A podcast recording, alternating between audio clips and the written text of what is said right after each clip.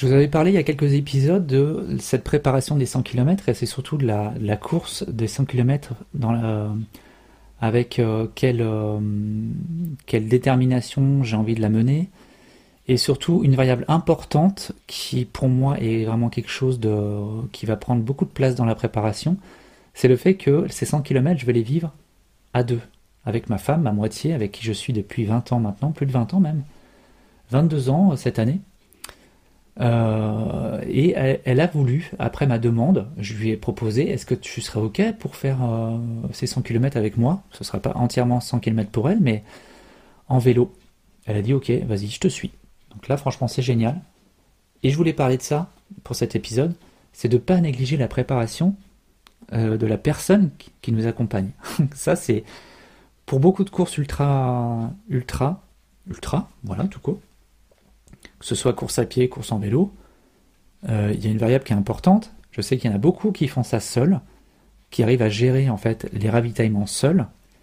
Mais quand on tape dans des ultras sur plusieurs jours, euh, au-delà de 24 heures, euh, et du coup là même moins, on peut avoir besoin d'une équipe derrière qui sera là pour nous aider à performer.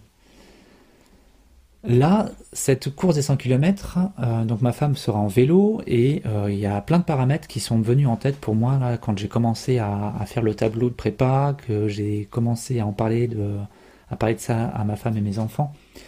Et euh, il y a quelques jours, donc ma femme est allée chercher son vélo, le vélo de sa sœur, qui nous prête, qui elle lui prête son vélo, qui est un vélo qui est dans son jus. Voilà, c'est un vélo tout chemin, on va dire qui a l'air un petit peu trop petit pour ma femme malheureusement. Donc je ne pense pas qu'elle puisse faire les 60 euh, et quelques kilomètres euh, là-dessus. Voilà, donc les premières séances ensemble, à deux, ça va être surtout pour le régler, régler le vélo, régler ce facteur-là du vélo. Quel vélo elle va prendre? Est-ce qu'elle va plutôt prendre son vélo de ville qui a déjà tout équipé en porte-bagages et euh, donc du coup on pourra mettre beaucoup de contenants dedans, beaucoup de contenu. Ou alors, est-ce qu'on choisit de, euh, je sais pas, d'acheter un, vélo qui soit, soit plus léger, qui soit plus maniable, un genre de VTT ou un vélo tout chemin, sur lequel elle puisse être confortable. Euh, et c'est très important, aussi de voir, et ça j'en parle souvent avec les personnes qui me contactent sur euh, le matériel du vélo. C'est une chose qui doit pas qui doit pas être un frein en fait. Quand on a un vélo, il faut être en accord sur le fait qu'il euh, qu'il faut avoir du matériel sur soi quand on part faire une sortie vélo, même si c'est 10 km, euh, où ça dure un quart d'heure, 20 minutes, c'est quand même 10 km. Et quand on est, euh, quand on, est crevé, quand le, pneu crève à 10 bornes de chez soi, eh ben, il faut le faire le retour à pied. c'est des choses simples hein, que nos, nos, nos parents, nos grands-parents faisaient, c'est d'avoir toujours du matériel sur soi en fait. Et même si les vélos récents sont très performants. Il faut avoir des pneus de qualité. Il faut choisir aussi si on veut être avec des chambres à air ou du tubeless. Il faut avoir des outillages, non seulement pour la machine, mais aussi pour se réparer soi-même. Il faut bien se dire que quand on a un accident en course à pied ou en vélo, le premier secours qu'on va avoir, c'est le secours de soi-même. Donc ça va être tout ce qui, quand je dis réparer le bonhomme, c'est euh, des pansements, euh, de la colle super U pour euh, souder s'il y a besoin une coupure, euh, du sparadrap, une couverture de survie même, parce que souvent quand on se blesse, le corps il est simple, hein, il va se concentrer pour se réparer là où est la blessure, et du coup, souvent on a un coup de froid mortel qui peut être vraiment déstabilisant et nous faire tomber dans les pommes.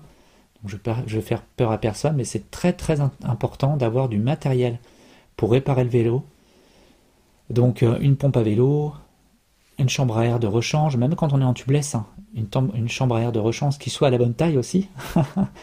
Des kits, si on est en tubeless, un kit d'anti-crevaison, plutôt de réparation de tubeless avec une mèche, euh, une aiguille, un petit peu de, liquide préventif, euh, un set de clés sous forme de multitool avec lequel on pourra eh ben, simplement réparer, faire des réparations très très simples sur, euh, sur son vélo, euh, un téléphone portable, parce que c'est pareil, quand on est on a fait une chute à 20 bornes de chez soi et qu'on s'est cassé quelque chose, je sais de quoi je parle, c'est toujours important d'avoir de quoi, quand on est en pleine campagne par exemple, de quoi appeler ses proches ou des secours pour, pour venir nous chercher.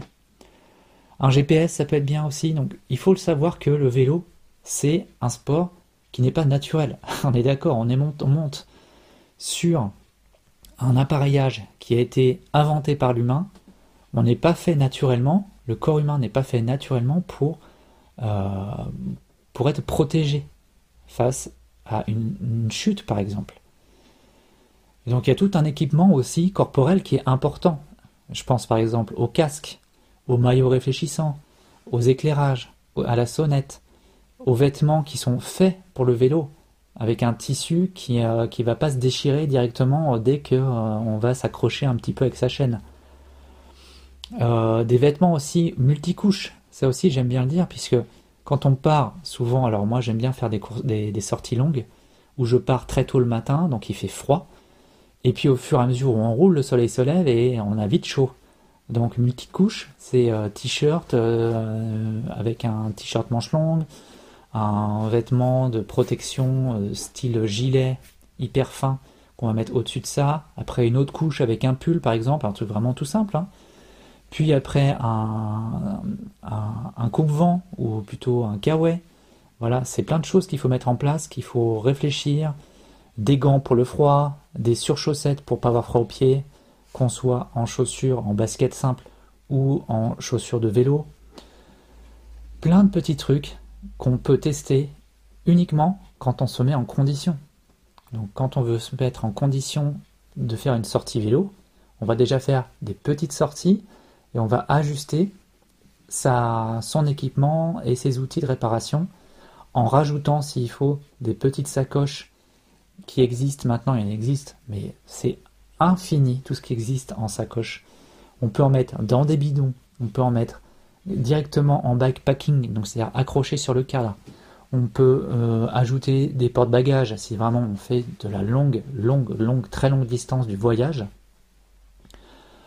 On peut aussi prévoir d'envoyer des affaires à un endroit précis qu'on peut récupérer quand on passera à cet endroit. Enfin voilà, c'est vraiment le principe du voyage, du backpacking, euh, c'est ça, c'est de prévoir en fait ce dont on aura besoin, si on en a besoin, et euh, prévoir aussi donc l'alimentation qui, qui, est en adéquation avec cet effort-là. Quand on part en vélo seul, ou même à deux ou trois en groupe, c'est toujours bien d'avoir de quoi boire, parce qu'on perd beaucoup d'eau quand on fait du vélo. Au moins 2 litres, 1 à 2 litres de liquide, et pas que de l'eau. Hein. Moi j'aime bien mettre un peu de jus de légumes dans mes bidons, avec, euh, ou sinon un peu de plasma marin aussi, euh, ou simplement jus de citron, du sel, du sucre, enfin pas que de l'eau, parce que l'eau, elle va passer dans vos, dans vos veines, euh, vos tissus, et puis elle va, va, fondre, elle va, repartir. Donc c'est bien, ça hydrate, mais vous n'allez pas avoir d'apport calorique, d'apport énergétique. C'est pour ça qu'on aime bien rajouter des produits, si possible, le plus naturel possible. Hein. Vous mettez dans un bidon d'un litre euh, un demi-litre d'eau et un demi-litre de jus de pomme, par exemple, avec un peu de plasma marin ou du sel. Ça, ça suffit largement quand on veut faire une sortie, je sais pas, de 2-3 heures. On prend un bidon rempli de ça et on est tranquille. On peut se prendre aussi des fruits, des dattes, des fruits secs, des noix, des choses naturelles. On peut même croquer un oignon. Non, je plaisante.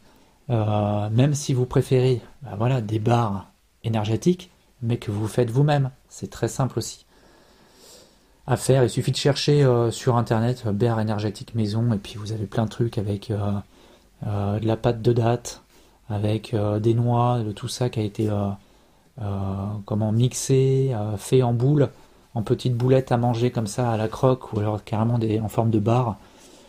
voilà, il y a plein de manières de se, nourrir. Le mieux, c'est vraiment le plus naturel possible. Et puis surtout de tester sa façon de manger. Ne pas tester des choses comme ça euh, un jour de course.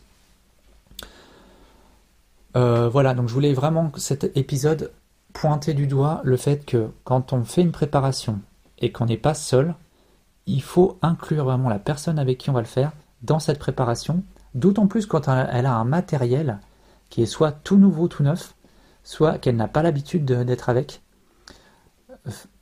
que toutes ces variables-là soient vraiment euh, regardées à la loupe pendant toute la préparation et que deux, trois semaines avant, que tout soit réglé et qu'on puisse monter en, en, charge, en fait, avec tout un matériel qui est béton.